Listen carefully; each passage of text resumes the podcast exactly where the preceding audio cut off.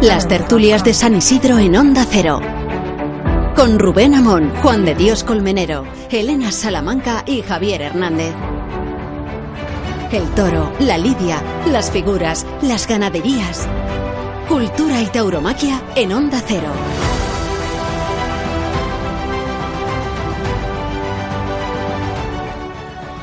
Se amontonan 35 tardes en la Feria de San Isidro a semejanza de unos ejercicios espirituales, pero el cartel de nueve billetes únicamente identifica aquellas en que aparece anunciado Roca Rey. La primera es hoy. La más llamativa es pone el desafío con los albacerradas de Adolfo Martín el próximo 30 de mayo y la tercera confronta al diestro peruano con las reses de Victoriano del Río en el desenlace del ciclo el 15 de junio. Planteamiento, nudo y desenlace. Es Roca la columna vertebral de la Isidrada, la referencia taquillera y el protagonista de un fenómeno taurino y extrataurino a la vez que ha abierto un puente entre la tauromaquia y la sociedad civil. Lo demuestra la dimensión sociológica en América, su carisma mediático y su impacto en el público menos iniciado. Porque el más iniciado ya lo vitorea como un ídolo. De hecho, la repercusión de su actuación en la reciente Feria de Abril precipitó que los aficionados maestrantes reclamaran, sin éxito, la concesión de los máximos trofeos No se corta un rabo en Sevilla desde 1971, ni en Madrid desde 1972, más allá de la pureza del rejoneador Diego Ventura, ya lo sabemos, la Isidrada de 2018. Lo cortará Roca Rey. Se anuncia este miércoles Roca en un cartel extemporáneo, ofrecen mucha confianza las reses de Parladé, la otra divisa de Juan Pedro Domecq, pero tanto el veterano Cid, implicado en su año de despedida, como el joven López Simón, comparecen en situaciones delicadas y acuciantes de su respectiva carrera. Estuvieron muy arriba, titubean ahora por no descolgarse. Nada que ver con la tiranía que ejerce Rocarrey. Su tercera campaña de matador de toros tanto se abastece de los triunfos de las grandes ferias como demuestra un asombroso proceso de perfeccionismo y madurez. Y no porque Rocarrey haya jurado de la tauromaquia de quietud, de pasmo, de cercanía, de poder, sino porque su tauromaquia se ha depurado estéticamente y porque el torero limeño ha sabido incorporar a sus actuaciones un imponente estado de sugestión. Tiene plaza Roca Rey, se desenvuelve con arrogancia en el ruedo, posee sentido de la dramaturgia, ha estilizado su toreo fundamental, pero ejerce el mismo magnetismo de antaño con el capote.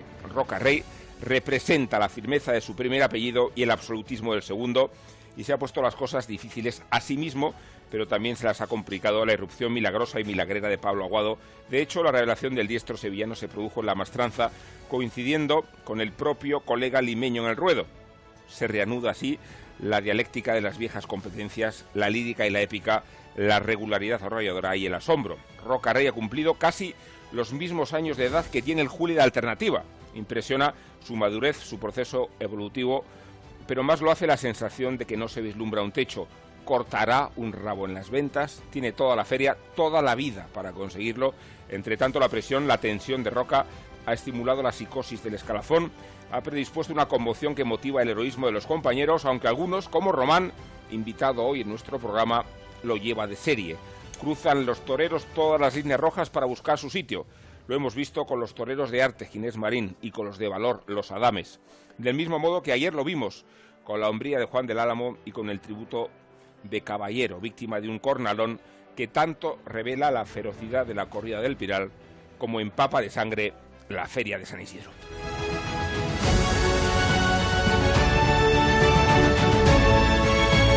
Onda Ruedo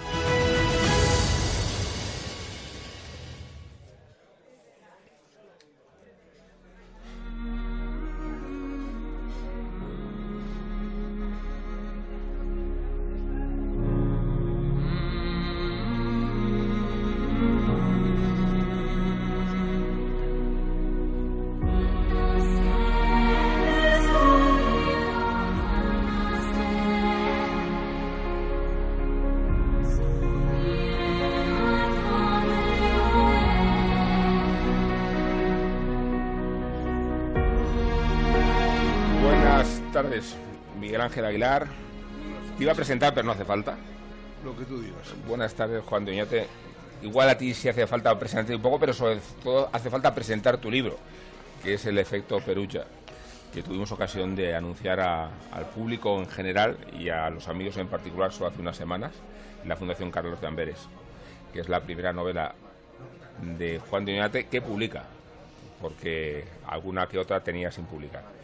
Está también con nosotros Javier Hernández, como siempre, está a punto de llegar Elena Salamanca, tenemos a Juan de Colmenero, hemos eh, recurrido también a Román, como torero y maestro en la velada que tenemos por delante y venimos de comer de forma extraordinaria aquí en el Hotel Santo Domingo, Javier.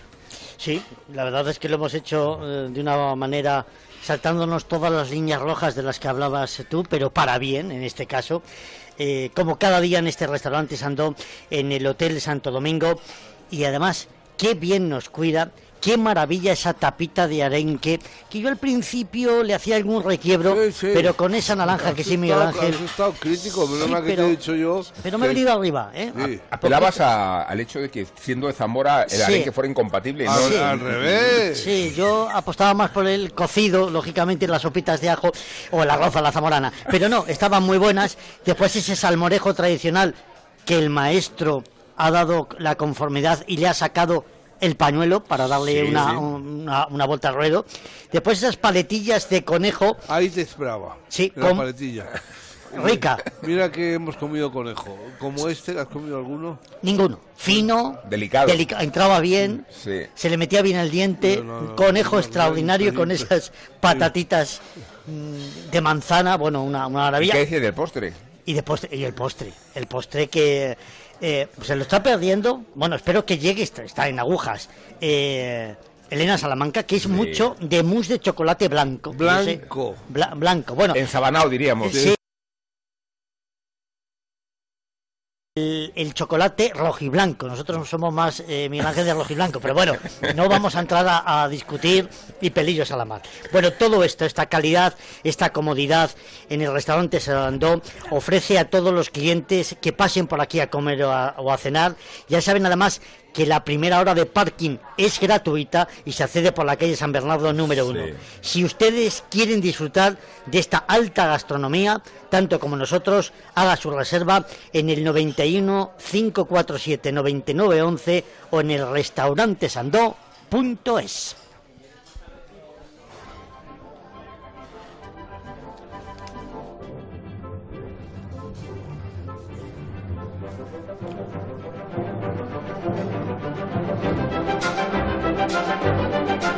Son muy buenas estas melodías de ultramar, porque tenemos torero peruano.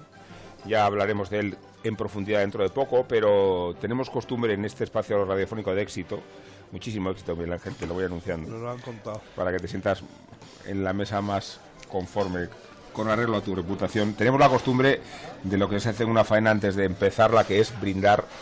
Y el brindis lo hace siempre Nacho Ibernón con mucho éxito también.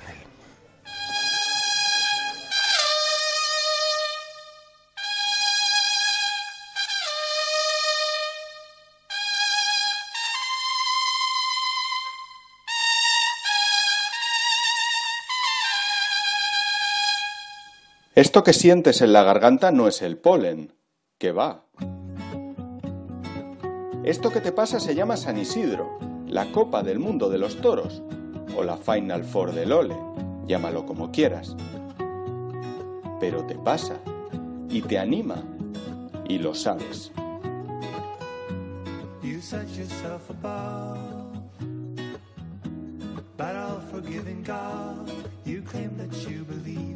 Cada tarde tomas la línea verde que va al tendido, con los amigos, o con tu primo, o sola, porque te da la gana. ¡Qué derroche de libertad! Parece mentira. 34 jornadas de reflexión y 23.000 libertades de opinión. Que si le regalaron la segunda perera, que si hay aguado con la espada, que si bien la novillada de ayer, o que si muy mal el obituario Domecq. Señor, sepa usted que tiene nuestro respeto. Qué miserables seríamos si no brindáramos a los guiris, a los advenedizos, a los abonados y los aficionados, muchos de ellos de estirpe, Domingo Ortega, Gómez Ortega Joselito, Ortega Cano y Ortega Smith, y muchos de ellos, como yo, pues no. A los habitantes de la primera feria del mundo, el segundo brindis de la semana, el último, a lo peor.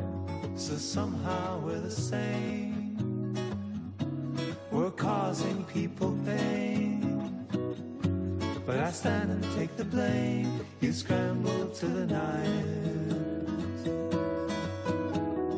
Only someone who's morally Onda Ruedo.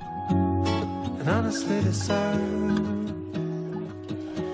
Bueno, pues ejercicios espirituales. Eh, Miguel Ángel, Juan, eh, ¿cómo se vive una feria de San Isidro? ¿Cómo se la plantea uno? Eh, eh, muy pocos aficionados de otras modalidades o, o- o, no sé, manifestaciones se someten a, a un esfuerzo tan grande como el que supone ir todos los días a la plaza. Eh, ¿Cómo se asimila una feria de estas dimensiones? No, no llegan a relativizarse unas tardes con las otras, no llega a confundirse el aficionado. ¿Cómo se explica este fenómeno? Bueno, es que, es que la Feria de San Isidro eh, tiene unas características mm, muy particulares. Eh, tiene ese prestigio, tiene ese relieve, tiene esa- esas consecuencias, pero tiene también una duración realmente agotadora. Quiero decir, eh, las ferias en otras partes, en otras plazas, pues eh, son días muy mucho más acotados, son una semana, 10 días, estos son 35 días, 35 tardes. Eso no está al alcance de cualquiera. Y mm, las, las ciudades con esas ferias más, más, más reducidas viven para la feria esos días. Eh, tú vas, vamos, tienes la oportunidad de ir a, ir a Salamanca, de ir a Sevilla, de ir a, a, Valladolid, de ir a otros sitios, de ir a, ir a Bilbao, de ir a Pamplona. Y, y esos días, pues toda la ciudad vive entregada a la feria, entregada a ese espectáculo se celebra por la tarde. Y todo el día giran alrededor de eso. Y los aficionados están ya desde por la mañana, pues van al apartado, van, luego se van al aperitivo, luego no sé qué, están y aparecen en la plaza y después eh, te iba a decir, siguen toreando los bares. Eh, ¿Cómo le entró el toro? Pero aquí eso es tremendo. No, no, hay, no, hay, no hay un plazo para eso. Y la gente llega a, los, a, a las 7 de la tarde a los toros procedente, asómbrate Rubén, pues de su trabajo, de su oficina, de su no sé qué. Esto es un disparate. ¿Cómo se puede llegar a los toros procedente de un sitio tan tan absurdo como ese? El trabajo, ¿no? Claro, la gente, eso no sucede en Sevilla, ni en Salamanca, en ninguno de estos sitios. Ni en la gente está desde por la mañana preparándose porque a las 7 o a la, a la hora que sea va a empezar la corrida y no hay ninguna otra cosa en el panorama. Y que tiene un problema, que si te pones a torear en los bares 35 tardes, lo malo es que al día siguiente no llegas al trabajo. Esa es Eso- otra. Eso para Hay que darle la vuelta. Pero Eso para empezar. Pero hay una clave masoquista o sadomasoquista en, en ir a San Isidro todos los días porque no hacemos otra cosa que repetir la experiencia durante años. ¿eh? Claro, pero es que no, de verdad eh, es muy duro. Quiero decir, es que es No, es muy duro, pero vamos, ¿no? Hombre, sí, claro, claro, claro que vamos. Y luego es muy duro porque tú sabes muy bien, Rubén, que este asunto eh, hay una gran diferencia entre lo que eh, marca el cartel sobre el papel, sobre el papel la corrida, son todos los de los tal, el parladé del otro, no sé qué es, es el momento. Es, eh, la última parte, siempre la última parte de San Isidro es la parte turista. Bueno, y, y luego llegas ahí y no ves embestir un toro, por ejemplo, ¿qué pasa? O vas a, a las, a las corridas de postín, por así decir, esas en las que no hay billetes y que, en fin, se, se multiplica el- la demanda de absurda de entrar porque no Como hay. hoy. ¿Sí? Y luego tienen que coincidir tantas cosas para que una tarde sea memorable. Tiene que investir los toros, tiene que el torero tiene que estar en buena condición anímica, tiene que eh, acertar, tiene que muchas, una, son cosas que se escapan por todas partes. Y muchas veces aquello que se dice, a los toros, a los toros, de los toros, de los toros. Es decir, esa, esa diferencia. ¿Quieres, Eh, Miguel Ángel, conocer cómo es la eh, perspectiva de San Isidro vivida por un torero? Venga. Pues se lo vamos a preguntar a Román, que está con nosotros y que conoce bien lo que es el, el triunfo en Madrid, la hostilidad del público, todas las facetas. Román, buenas tardes, gracias por estar con nosotros. Buenas aquí. tardes. Bueno, eh, hombre, todavía tampoco conozco mucho Madrid, cuesta conocerla, ¿no? Pero, pero bueno, sí que es verdad que he tenido pues tardes mejores, tardes peores. Y muchas tardes que, mm, sobre todo en Madrid me pasa, ¿no? Eh, tardes que a lo mejor haces un gran esfuerzo y ves que no, no tiene ninguna recompensa. Y, y luego tardes que a lo mejor no has hecho tanto y, y parece que has sido mucho más de lo que tú realmente Sí. de las sensaciones que realmente has tenido, ¿no? Bueno, es una plaza... Pero por- es una plaza, pues por eso también es tan... pues, tiene mucha incertidumbre, ¿no? No sabes por dónde... qué va a pasar. Y, y- pesa mucho. Hay toreros, hay compañeros tuyos que dicen que se ahogan haciendo el paseillo, ¿no?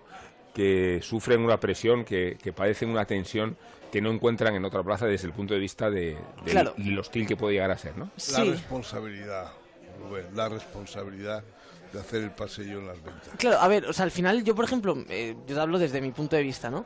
Em, eh, Madrid pesa por el hecho de... Pues que al final es eh, marca mucho lo que va a ser la temporada. Las consecuencias. Claro, de las consecuencias, porque al final el toro, bueno, pues eh, vas a Pamplona y te sale un toro muy Sí. grande también, ¿no? O Bilbao, pero en Madrid, eh, pues pasa eso, que, que va a marcar mucho lo que va a ser la temporada y no sabes, es la incertidumbre esa de, de haber, no es como otra plaza, ¿no? Que, que, oye, que sabes que le pegas dos redondos, que si medio quieres, le puedes... Claro, Madrid, bueno, pues eh, muchas veces hay que ver que la gente esté a favor, que, que no haga mucho viento, que tal, que bueno, hay corren más factores, ¿no? El otro día, eh, Román, toreaste la corrida de Joselito Mm. eh, e hiciste un enorme esfuerzo, porque Madrid tiene otra característica, aparte del tamaño del toro, las circunstancias del viento, eh, las embestidas desordenadas que tuviste Claro. que lidiar, ¿no? ¿Cómo te encontraste el otro día en las ventas? Bueno, yo me encontré bien, o sea, me encontré en el sentido, eh, sobre todo suelto, o sea, me encontré que, que no me pesó nada la tarde, o sea, Ajá. estaba como un poco, bueno, voy a decir como, pero estaba bastante metido en la corrida, no, no me pesó, ¿no? Y, y bueno, pues hizo mucho viento, fue una tarde, porque las- al principio de feria hizo bastante viento. Sí.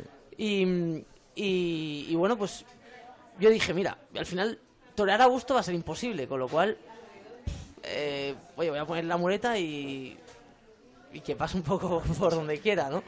Y o sea, yo sobre todo lo que pensé es eso, en plan, eh, oye, estoy seguro que cuando vea el vídeo no me va a gustar nada, pero, pero bueno, por actitud y, y bueno, y, y hacer un poco pues lo que pueda. Pero, Román, te- te- tenemos la impresión de que, que rozas límites de exposición, que estás en el medio de las vías del tren a veces, ¿no? El otro día daba la sensación de, de, un extremo riesgo, ¿eh? Ya, a, ver, a mí me hace gracia porque yo muchas veces, o sea, yo leo las crónicas y tal, y... Loco, ¿A te no pasa qué? lo que tienes que leer la crónica para enterarte de lo que haces? No, no, no, no, no, ni mucho menos, ni mucho menos, ni mucho menos. No, no. no, pero bueno, habla, Miguel Ángel de la suficiencia de los críticos, no, tranquilo, no. No, pero que. bueno, pues veo cosas y tal. Y, y me hace gracia porque mucha gente como que se piensa pues que al final como que, que es completamente inconsciente lo que hago. o, Oye, sé muy bien lo. O sea, al final eh, ya llevo ya unas cuantas corridas y sé. Oye, sé lo que hago, o sea. Pero está claro que, bueno, pues, eh, pues trato de asumir un poco ese riesgo, o sea, también. Y. ¿Y tú crees, tú al, tú al- al- el toro... tú Esto ya es entrevista, ¿no, Miguel Ángel? Perdón. Ah, no, no, no, perdona. No, adelante, por favor. No, no, no, lo que te iba a decir es, tú tienes la impresión de que has conseguido algunas veces enseñar al toro a embestir. ¿o Sí, claro, sí, sí. Eh, muchas menos de las que me gustaría, o sea, al final, eh, yo, yo lo que, lo que quiero llegar es, o sea, a mí no me gusta que me cataloguen como un torero valiente, no sé qué. Oye, que sí, bien, pero a mí lo que me gusta es que digan, oye, como torea, ¿no, Román? Y, y al final es lo que trato de buscar. Está claro que muchas veces no lo consigo. Pero bueno, pues eh, yo lo que intento llegar es a eso y lo he conseguido muchas veces. O sea, no estás en la línea del tremendismo. No, yo no, yo no aspiro a eso, vamos. No estás en el tremendismo. No, estás en el encimismo. No, ni mucho menos. Estás en la lentitud.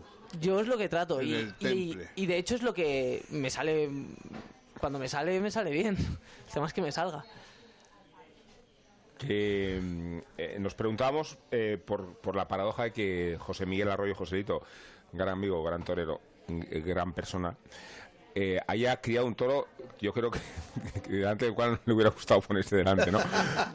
Porque creo que la corrida del otro día, aparte de seria, fue agresiva, fue desordenada, fue difícil, ¿no? Mm, No, No. al revés, te diría que fue eh, bastante... Sea, a ver, tampoco quiero decirlo, pero fácil, entre comillas, ¿no? Lo que La, la corrida de Joselito. O sea, la corrida de Joselito, lo que es de Joselito, lo que pasa es que echaron dos toros para atrás, o sea, echaron dos toros para atrás. Sí. Y salió un toro de, mm, de Monte Alto y un toro de, de Torre Alta. Sí. Y, mm, pero lo que son los de Joselito fueron. Llegaron a la muleta, estaban ya medio. Hubo un toro que sí que tuvo más clase, que luego se vino a menos, que fue el sexto. Eso es. Pero, mm, pero luego los otros tres mm, se apagaron muy pronto, ¿no? Les faltó un poco de, de vida. Bueno, él no quiso venir a ver la corrida. Ah, ¿no? Tomó distancias con su propia... No, yo no enti- Es que tiene que ser complicado, o sea, como ganadero. Sí, porque además sabes, Roman, que siempre se dijo que, que los toreros son malos ganaderos porque piensan el toro para, claro, para ellos, no claro. tanto para lo que el público espera. Es que ¿no? yo siempre lo pienso, que ser ganadero tiene que ser... Porque no sabes lo que va a salir, o sea, tú al final vas con... to- Yo por lo que tenía entendido y por lo que leí en entrevistas, em, le encantaba la corrida y por reatas y demás, se ve que era mu- muy buena, pero claro, pues estoy seguro que él pues aspiraría mucho más, ¿no? De- decías, Román, que, que, eh, en- hiciste una faena el otro día que igual no te iba a gustar luego verla en vídeo. No sé si la has podido has No, tenido no, oportunidad no, de verla. no la he visto. pero- a mí me dio la sensación de entendido eh, por las circunstancias, por, eh, por- porque la ganadería no. mm, Yo estoy de acuerdo con, con Rubén, que a mí no, no me gustó demasiado, y, y por el viento, sobre todo, que es lo que quizá más moleste para la lidia, que, que, te, que te pusiste y, y te, y estuviste expuesto durante un tiempo. Hubo por lo menos una serie, yo así lo aprecié del entendido, que parecía que estabas que, que ibas a dar la tanda sin muleta casi ¿eh? porque porque hubo un momento que se, que se, que se disparó y se vino arriba la muleta y pasó y pasó. Sí, y sí. pasó y pasó el toro casi sin muleta no y entonces claro eso no, no, no, no transmitía lo que lo que lo que es un, un- un natural o un, o un derechazo no Eh, con qué sensación te fuiste al terminar porque claro eh, co- con, la posibilidad de porque yo creo que estuviste valiente y, y- y estuviste muy bien. Yo creo que, que- sí, buena tarde en que, general. que fue una buena tarde. Pero, ¿qué sensación te llevaste? ¿Te llevaste una sensación de que podía haber hecho más? O, o- o- Eh, mira, pues eh, justamente yo estaba en el hotel antes de, pues, de vestirme y tal. sí. Y, y esta vez me he cambiado en el Puerto América, un hotel. Bueno, el caso que Sí. em, tenía ellos vistas, muy buenas vistas de la ciudad y tal. Y estaba yo mirando el. Estaba mirando así Madrid un poco. Y digo, joder, a lo mejor de aquí tres horas me ha cambiado la vida, ¿no? O sea, un poco así. Y, y, y bueno, me duché y digo, mira, cuando llegue al hotel, tengo que llegar. O sea, sin dejarme nada dentro.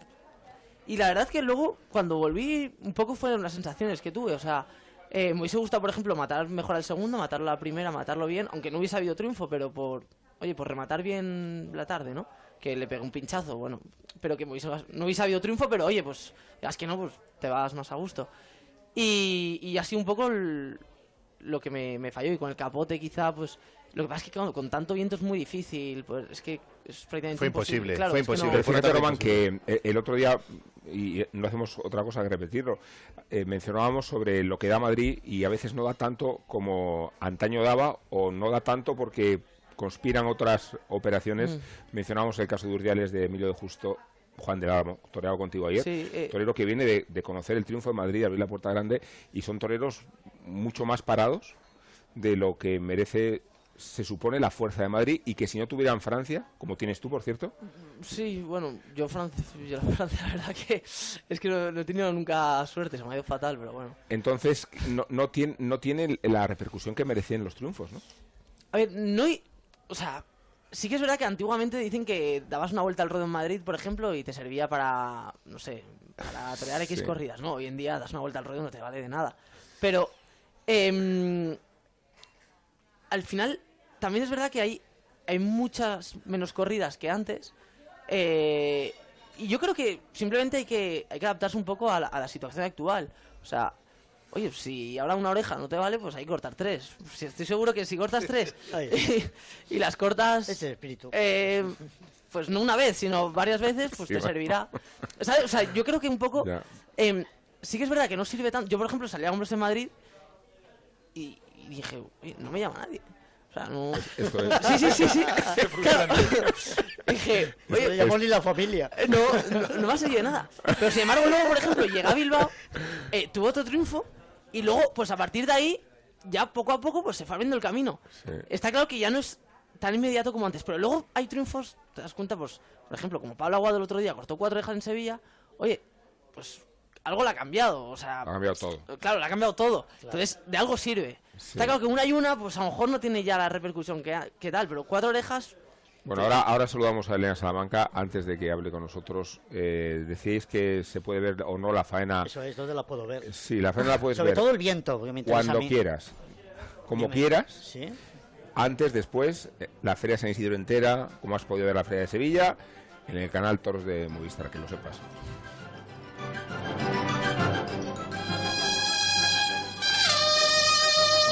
Ser alternativo es ver lo que quieres ver. Vive tu pasión por los toros con la Feria de San Isidro. En directo y en exclusiva en Movistar Plus. Con reportajes, análisis de las mejores faenas y programas especializados. Contrata Canal Toros en el 1004 y tiendas Movistar. Y disfruta del resto de la temporada taurina. Cultura y tauromaquia en Onda Cero. Tertulias taurinas de San Isidro. Onda Cero. ¿Esta es la televisioncita para el salón? Sí, ¿qué pasa? Pues que son 85 pulgadas y no cabe. No. Ay, si es que desde que compramos el Mitsubishi ASX desde 14.750 euros, todo te parece más pequeño. Es que es más coche. Mucho más. ¿Y si quitamos el sofá tampoco? Tampoco, Paco, tampoco. Ven a conocerlo en nuestras nuevas instalaciones de B&M Mitsubishi Retail de Concha Espina 24 o visita nuestra web mitsubishimadrid.es. Comprando una mesa en Mercaoficina retiras el CO2 que producen cuatro coches circulando un día entero. El actual modelo económico lineal podría estar viviendo sus últimos días y su lugar será ocupado por la economía circular. Mercaoficina lleva a cabo numerosas acciones que contribuyen al cuidado del medio ambiente. Venta de mobiliario reutilizado. Alquiler de mobiliario. Fabricación sostenible. Reducir, reusar y reciclar. Juntos mejoramos el planeta. Ecooferta, mesa operativa, cajonera, silla operativa y papelera por tan solo 151 euros Más información en mercaoficina.es. ¿Necesita un taxi? Radioteléfono pide taxi. 91 547 8200. La mayor flota de taxis y eurotaxis de la Comunidad de Madrid. Al llegar a Barajas, llámenos y le recogeremos en nuestro punto de encuentro. Aceptamos pago con tarjetas de crédito y puede obtener factura oficial de cada servicio. 91 547 8200 o pidetaxi.es. La rentabilidad del alquiler se llama Alquiler Seguro, única empresa que garantiza el cobro puntual de las rentas el día 5 de cada mes. Alquiler Seguro. Llama ahora 902 37 57 77. Alquiler Seguro. Protección a propietarios 902 37 57 77. La feria taurina más importante del mundo ya ha comenzado en las ventas. Hasta el 16 de junio, vive y siente tu pasión por la tauromaquia con cada tarde de San Isidro. Consulta carteles y compra tus entradas en las-ventas.com.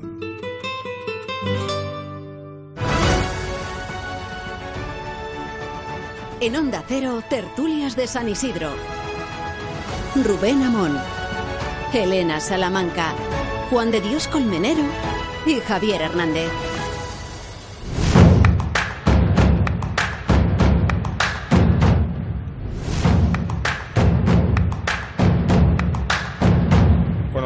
Media casi, las tres y media casi son. eh, hablábamos de las corridas que están por venir, incluida la que Roma tiene pendiente, los Adolfos, en coincidencia con Escribano y con Roca Rey.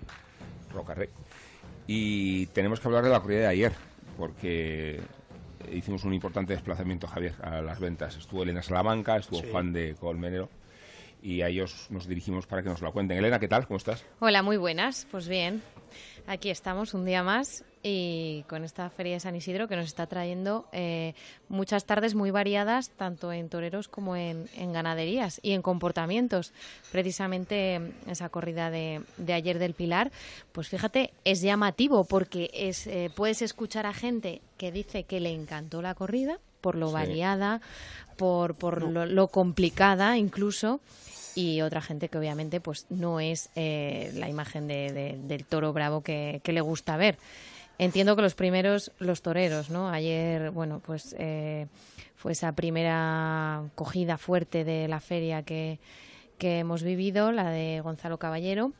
Y, pero los tres toreros fueron cogidos. O sea, en el primero Juan del Álamo también recibió una paliza brutal y incluso Garrido con el capote se lo, lo arrolló, se lo llevó por delante ese segundo.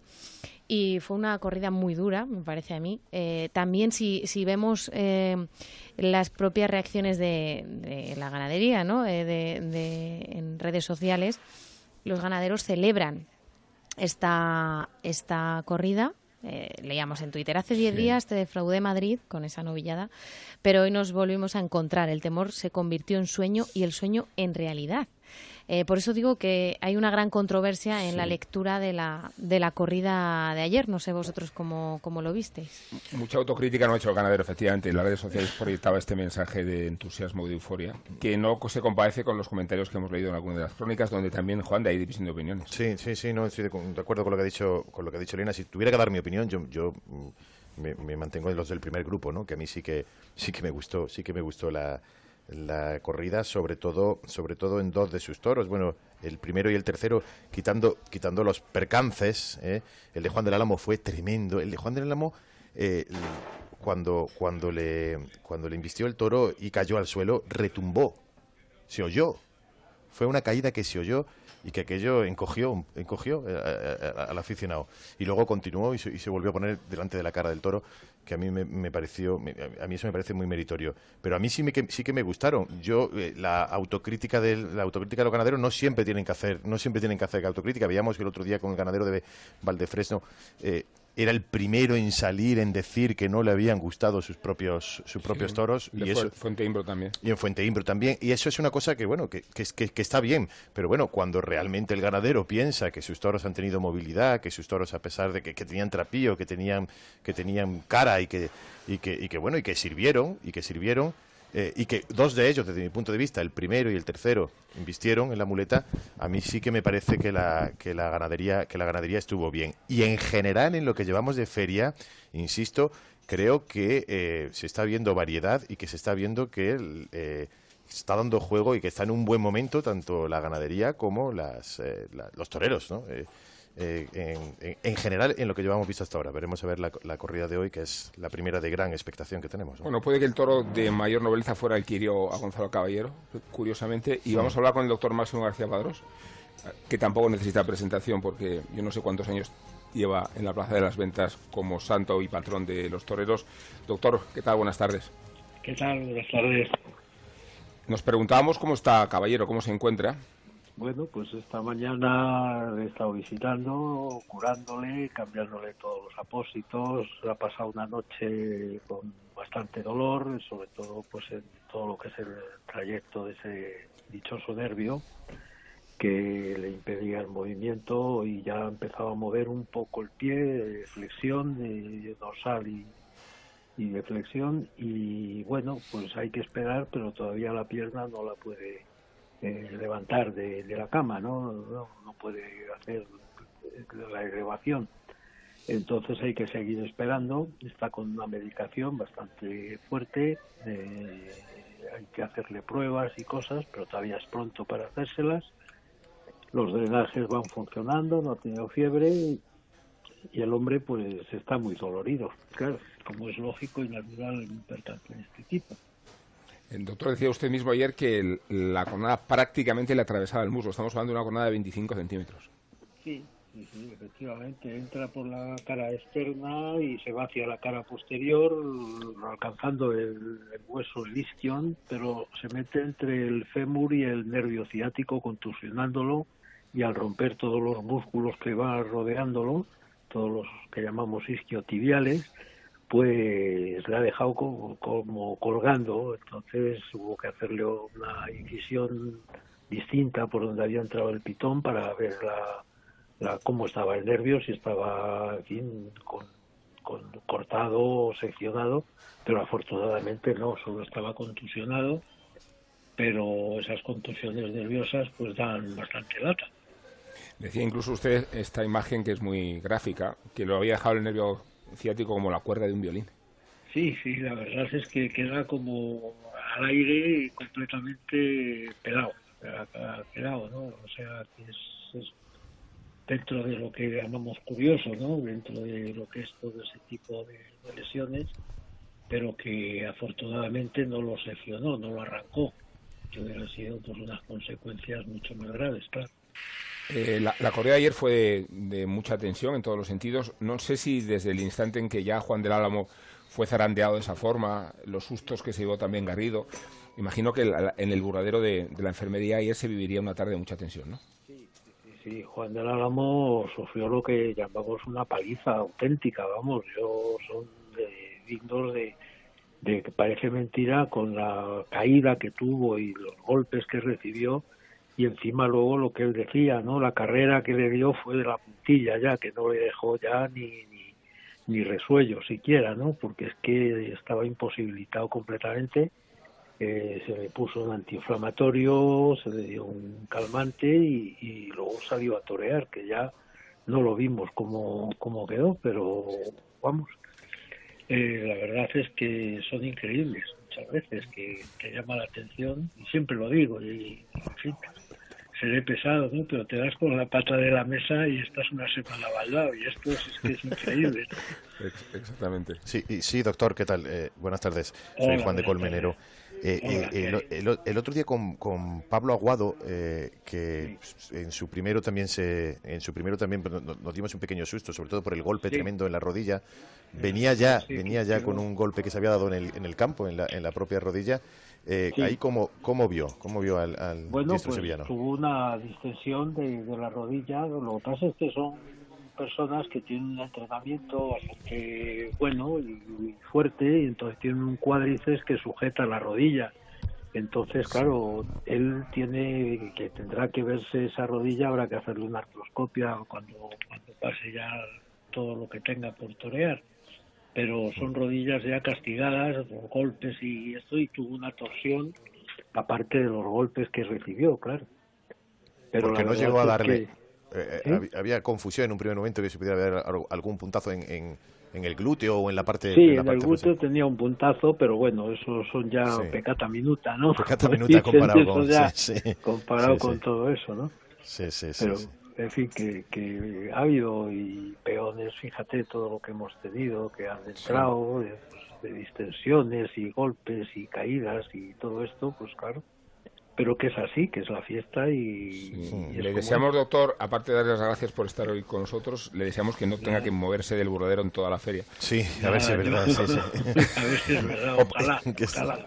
Le Yo Siempre sí- es un sí le- alivio. Sí, Sí. le quería decir a don Máximo, hola, soy Elena Salamanca, le Hola, quería ¿qué tal? preguntar cómo le sienta eh, que usted le diga unos plazos a los toreros y no le haga ninguno ni caso.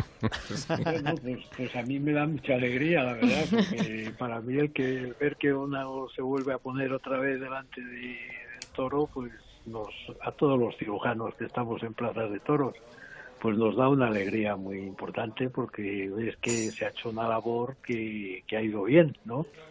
Entonces, pues todo eso siempre es una gratificación. Pero dígame una cosa, señor Miguel Ángel Aguilar. eh, ¿Qué diferencia entre eso que ha dicho usted? Un, un toro lo engancha, un torero lo tira al aire, lo pisotea, le pega una paliza tal. El tío se pone en pie y ni se mira. Coge otra vez el capote o la muleta y sigue. A uno de estos figuras del fútbol.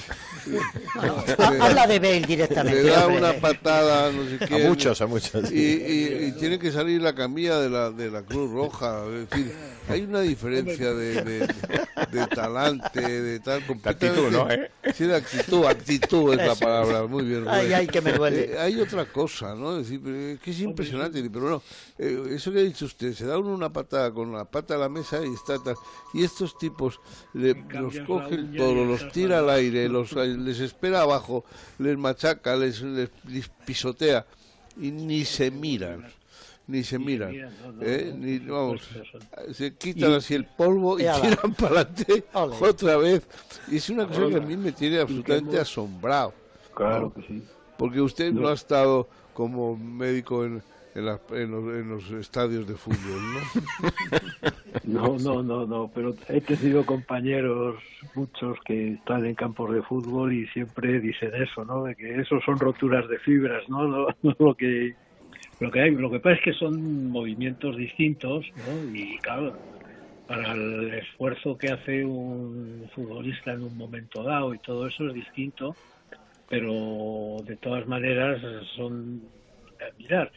Hombre, lo que pasa es como son ahora, se consideran los toreros accidentes de trabajo en las mutuas que van, pues se quedan asombrados de la, re- la, la- la- recuperación que tiene tan rápida.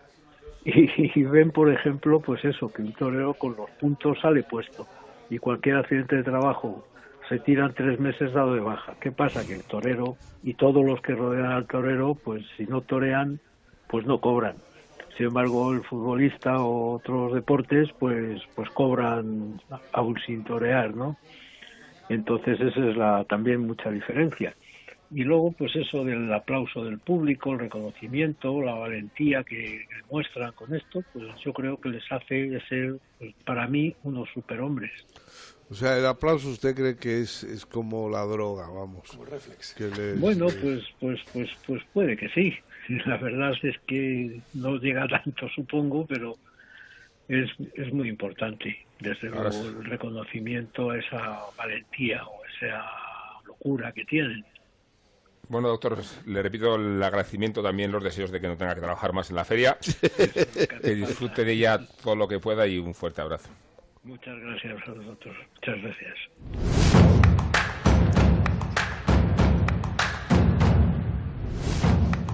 Román, eso decíamos, ¿cómo sois los toreros, no? Qué capacidad Bueno. de recuperación, qué actitud, ¿no?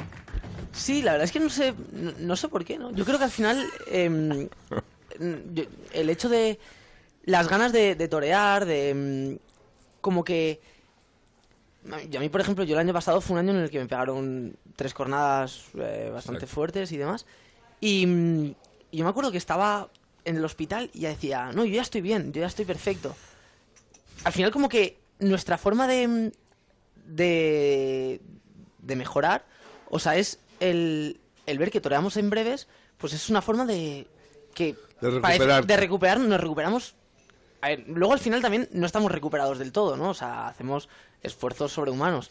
Pero, mm, pero es una forma, al final la cabeza eh, manda mucho, yo creo. También manda para eh, traeros malos recuerdos, ¿no? El Juli siempre cuenta que su jornada de Sevilla se le aparece de vez en cuando, matadores que habéis pasado Sí, por yo, tantos yo, por ejemplo, yo lo que sí que, en mi caso, em, el año pasado una cornada, la cor- yo toreaba en Sevilla, un- me pegaron una cornada muy, una cornada muy fuerte. de, eh, bueno, pues al final tengo una arteria, por ejemplo, aquí que la tengo arrancada, o sea, hasta aquí y, y Estamos en la radio y no se ve lo que estás Bueno, haciendo. vale, sí, exacto. Pero se está tocando No. Román de la rodilla hacia el tobillo. Sí, Bajando y la palma de la mano. abajo, sí. Y, y bueno, pues a los 10 días o 8 días, no me acuerdo. O sea, estuve en la UCI tres días. eh, O sea, fue una jornada fuerte. Y, y a los 8 días estaba toreando en, en Ecuador, pero cojo, te estoy hablando, toreando cojo, cojo, cojo. Pero claro, y, y, en por- y toreaba en Madrid. Claro, pero ¿qué pasa? Que yo toreaba en Madrid a los. a las 3 semanas, creo, o algo así. Y mm, entonces, pues al final era como un poco La la, forma de decir, oye, es que tengo que estar para Madrid, o sea, no puedo llegar a Madrid. ¿Y qué pasa? Pues que obviamente pues no llegas bien del todo, porque pues...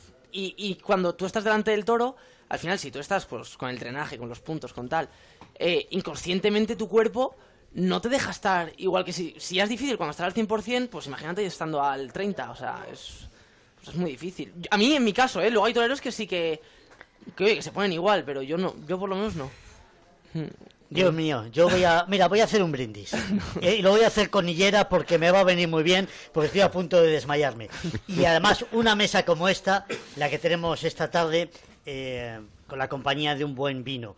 Un vino hillera, patrocinador de nuestras tertulias que nos acompaña cada día con su tinto pepillera, elaborado en rueda con uva de viñedos de Ribera de Duero y Toro. Un ensamblaje de elegancia y potencia, sofisticado y cuerpo que va a acompañar todos nuestros mejores momentos. Descubre toda la variedad de sus vinos en grupohillera.com. Las tertulias taurinas con Rubén Amón, Juan de Dios Colmenero, Elena Salamanca y Javier Hernández. San Isidro en Onda Cero. La feria taurina más importante del mundo ya ha comenzado en las ventas. Hasta el 16 de junio, vive y siente tu pasión por la tauromaquia con cada tarde de San Isidro. Consulta carteles y compra tus entradas en las-ventas.com.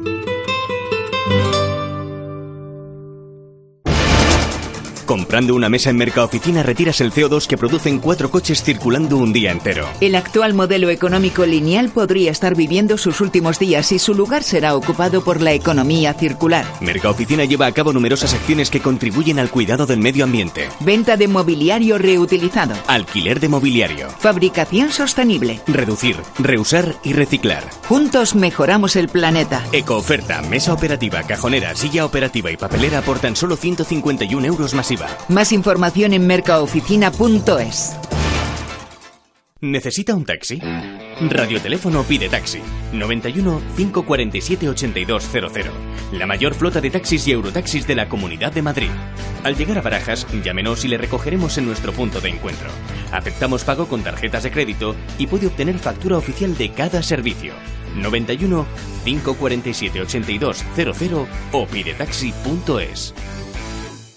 La rentabilidad del alquiler se llama Alquiler Seguro, única empresa que garantiza el cobro puntual de las rentas el día 5 de cada mes. Alquiler Seguro. Llama ahora 902 37 57 77. Alquiler Seguro. Protección a propietarios 902 37 57 77.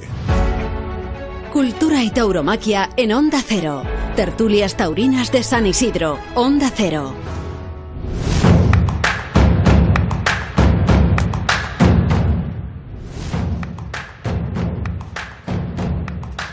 Aquí en inmejorable compañía con Miguel Ángel Aguilar, con el maestro Román y con Juan Doñate que, que debuta, no sé si hoy en la feria, eh, ¿debutas hoy en la feria, Juan? Debuto hoy en la feria.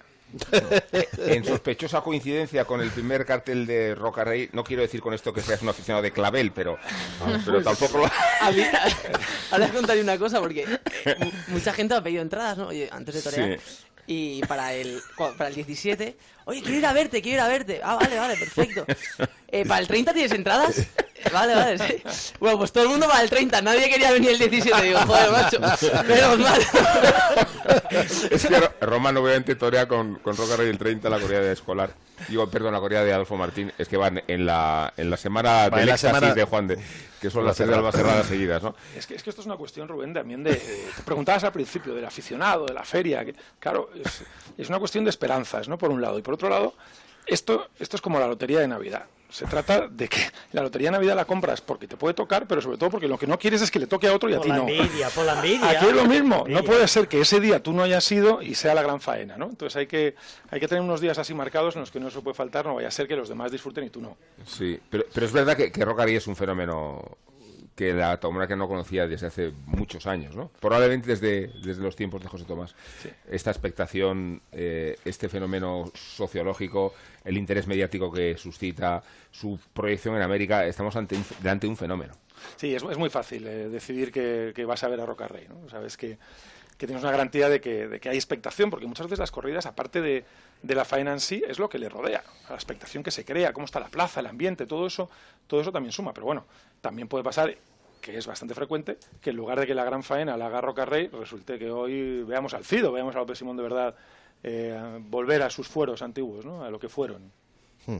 Pero es, es- es positivo, todo eso que describías es bastante positivo para, para la fiesta brava en general, porque eh, bueno, si ya profundizas y, y- y- y te va gustando otro tipo de, de ganadería o otro tipo de, de toreros, pues, pues bien, pero, pero todo esto y, y- y el hecho de que se peleen por ir, aunque sea el, aunque el día 30 y no el 17, Lo bueno de vale, Román es que tiene entrada él también, ¿no? A ver, todo eso, todo eso, Periodista. todo, todo eso que nos que nos eh, reímos, yo creo que es positivo porque al menos se pelean por la del 30. Es decir, ojalá se sigan peleando, ojalá haya muchos 30 y ojalá se sigan peleando por muchas, ¿no? Fíjate, Porque Juan, yo creo que en tan- general es muy positivo. para Tanto es así que la sorpresa de Pablo Aguado se produjo en una tarde donde Pablo Aguado iba de sparring. Totalmente. Sí, claro. Iba de comparsa. La gente iba a ver a Roca Y a Morante. y a Morante. Totalmente. Y se encontraron con, con Pablo Aguado. ¿No? Eh, eh, es verdad. Eh, y Román, ¿cómo es eh, en directo a pie de arena eh, Roca Rey? Bueno, a ver, yo he toreado con él, toreé en Valladolid con él. Y. mm, Y hombre, es. Ya no solo torear con él, ¿no? O sea, con cualquier. Yo siempre lo digo, por ejemplo, cambia mucho cuando tú toreas con una figura del toreo a cuando toreas con. O sea, no es por menos. Pero con. No sé, con otros, ¿no? Que no sean figuras del toreo. Se nota. mm, Pues al final. Los. Los otros en los cuales pues me puedo incluir yo, ¿no? O sea, eh, los que no, no son figuras del toreo tienen fallos que muchas veces las figuras del toreo no lo tienen, ¿no? Y, y tienen una forma de, de apretar distinta a, pues a- al segundo Rango, sí. Exacto. O sea, a ver, que me, me incluyo yo, o sea, no sé si me explico. estamos entendiendo perfectamente, Vale. Román. O sea, aunque tú Eh, creas que no lo estás explicando Vale. bien, se entiende perfectamente. Vale, y, y, y entonces, pues, eh, eso al final tienen cosas que. Una mirada, incluso, eh, una forma de ser, que, que por eso son figuras del toreo y los otros, pues. Pues no. Incluso hasta la gente, el público, eh, eso, eso es la parte también que, favorece mucho, ¿no? Em, muchas veces en Madrid, por ejemplo, pasa. Yo, yo es lo que, lo que yo creo, ¿no? En Madrid. Al final, mucha gente en Madrid va a ver los defectos. O sea, a ver. A ver en qué se equivoca el torero. Eso es. ¿Por dónde me engaña? A ver, exacto, a ver, a ver, a ver, exacto, a ver dónde me, que- a ver ¿Dónde que- ¿Dónde me la que me quieres engañar. Cosa que no- en otros muchos sitios Sí. eh, van no a- a- a- al revés, a, a divertirse, a todo a favor. es, lo lúdico decía Miguel Ángel. Y entonces, que, que me parece muy bien, ¿no? O sea, al final Madrid es así. Pero, ¿qué pasa? Que en las tardes en las que de figuras, pues va un...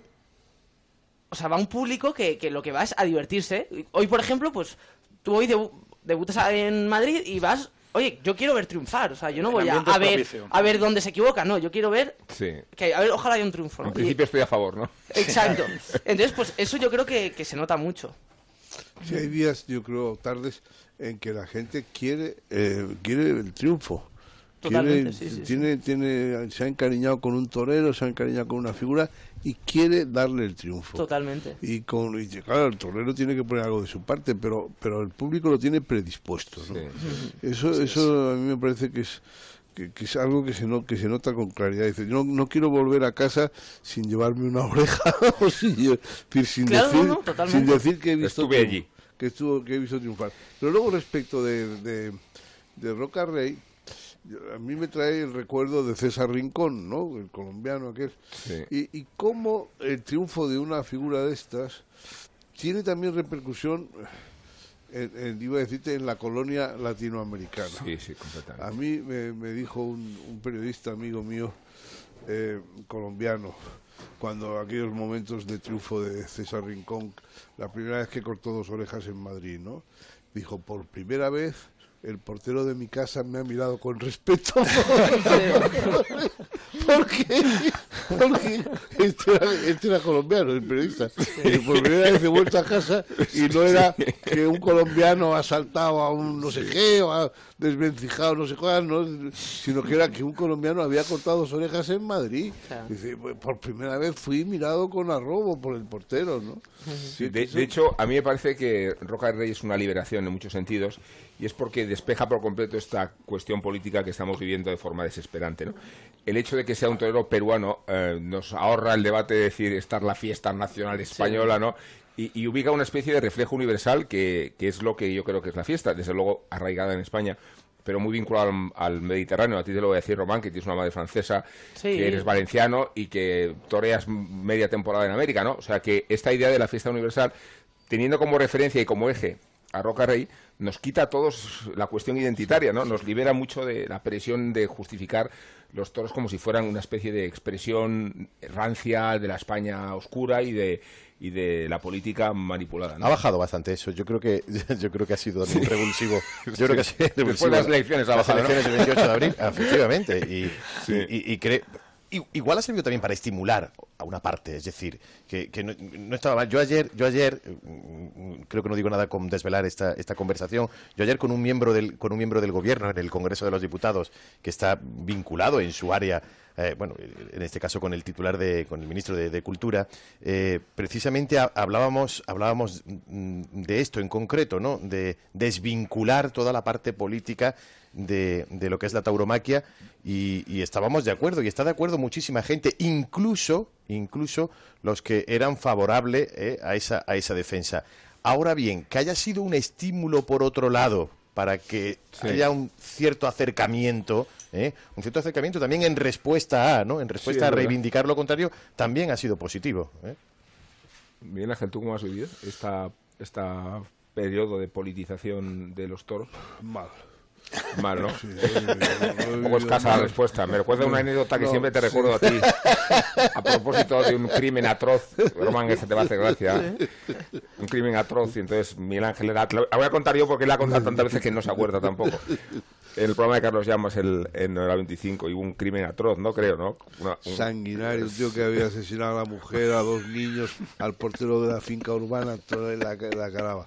Eran esos momentos que se dicen, eh, hace falta más cosas de interés humano, tenéis que, hay saturación política, hay que entrar, tal. y eso siempre es sucesos, o sea, al final son sucesos. Y entonces eh, Carlos Llamas, pues contó con bastante detenimiento toda esta cosa sanguinolenta, tremenda, y cuando terminó, estábamos todos mirando al suelo porque no queríamos eh, recibir la mirada del director, digamos, del, de- del conductor de aquella tertulia, por- porque claro, es que nos obligaba a entrar, ¿no? ¿Qué vas a- qué y vas a como decir, todos no? mirábamos, a, a- y entonces se, dirigió y me dijo, ¿a usted qué le parece, señor Aguilar? Y dije, mal. se cogió un cabreo tremendo. Aquí no mal. nos pagan para decir monosílabos. Y digo, bueno, pues muy mal. ¿Qué vas a decir? no? En cualquier caso, No. estás más aliviado. creo. Sí, sí.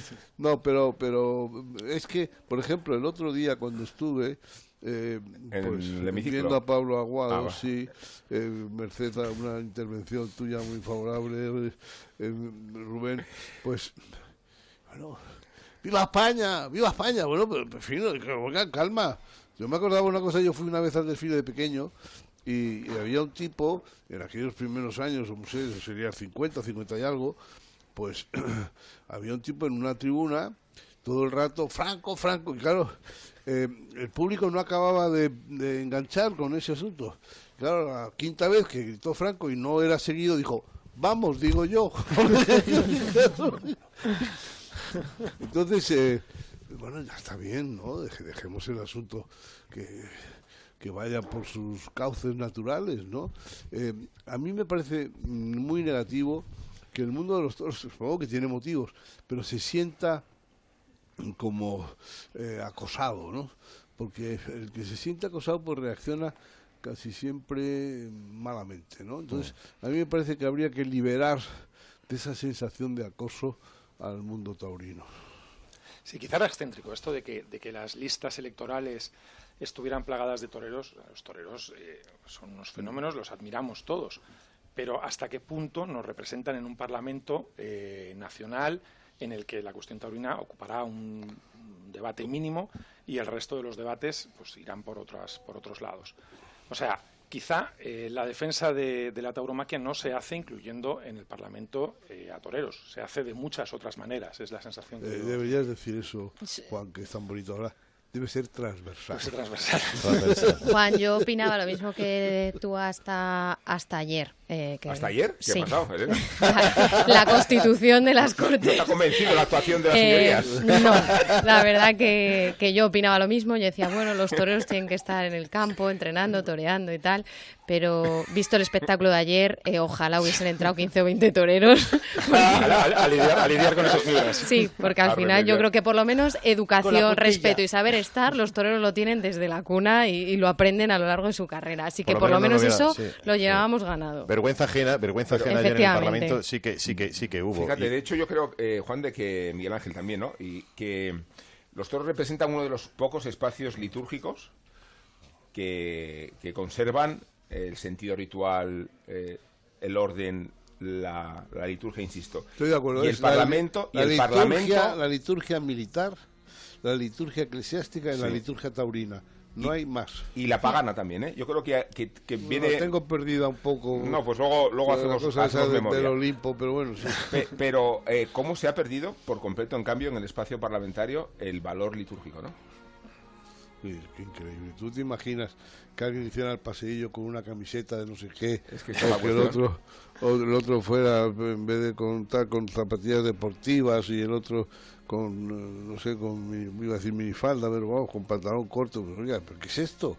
O sea, aquí no se mueve una hoja, esto va conforme a la partitura que está escrita y no se no se desvía ni un milímetro o que las murillas llevaran la, la, la, la bandera extra de la estelada Eh, ¿no?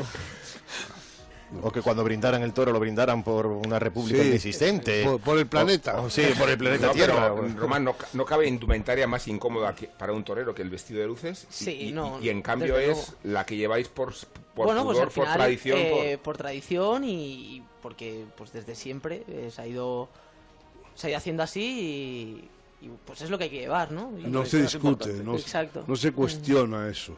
Es decir, es que, y no, no sé, que no hay ningún torero que, que no, pues hoy, hoy salgo sin chaquetilla. hoy Sí, salgo incluso hasta, por ejemplo, la, La la, coleta, ¿no? Que dices, oye, ¿de qué sirve? Pues bueno, pues no La sirve de barba, nada, pero... los toros salen sin barba. Totalmente. Sistemáticamente. Sí. O sea que no hubieran podido presidir la sesión constitutiva.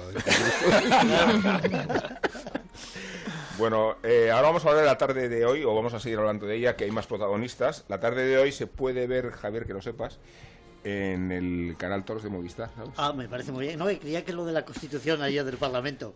Sí, esa se puede También, ver también ¿no? en el canal de terror de, de cualquier otra toros, cadena. ¿no? Pero los toros de hoy, los toros de hoy, los de mañana, los de toda la feria, ¿sabes dónde los vemos? En el canal Toros de Movistar. Ser alternativo es ver lo que quieres ver. Vive tu pasión por los toros con la Feria de San Isidro. En directo y en exclusiva en Movistar Plus. Con reportajes, análisis de las mejores faenas y programas especializados. Contrata Canal Toros en el 1004 y tiendas Movistar. Y disfruta del resto de la temporada taurina. Las tertulias taurinas con Rubén Amón, Juan de Dios Colmenero, Elena Salamanca y Javier Hernández. San Isidro en Onda Cero. La feria taurina más importante del mundo ya ha comenzado en las ventas. Hasta el 16 de junio, vive y siente tu pasión por la tauromaquia con cada tarde de San Isidro. Consulta carteles y compra tus entradas en las-ventas.com.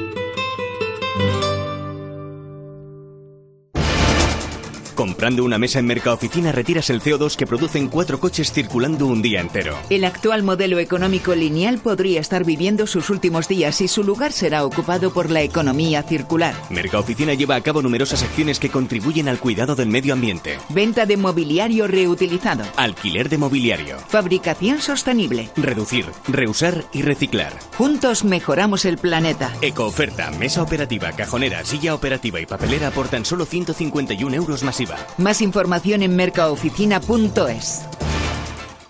¿Necesita un taxi? Radioteléfono pide taxi. 91 547 8200. La mayor flota de taxis y eurotaxis de la Comunidad de Madrid. Al llegar a Barajas, llámenos y le recogeremos en nuestro punto de encuentro. Aceptamos pago con tarjetas de crédito y puede obtener factura oficial de cada servicio. 91 547 8200 o pidetaxi.es. La rentabilidad del alquiler se llama Alquiler Seguro, única empresa que garantiza el cobro puntual de las rentas el día 5 de cada mes. Alquiler Seguro. Llama ahora 902 37 57 77. Alquiler Seguro. Protección a propietarios 902 37 57 77.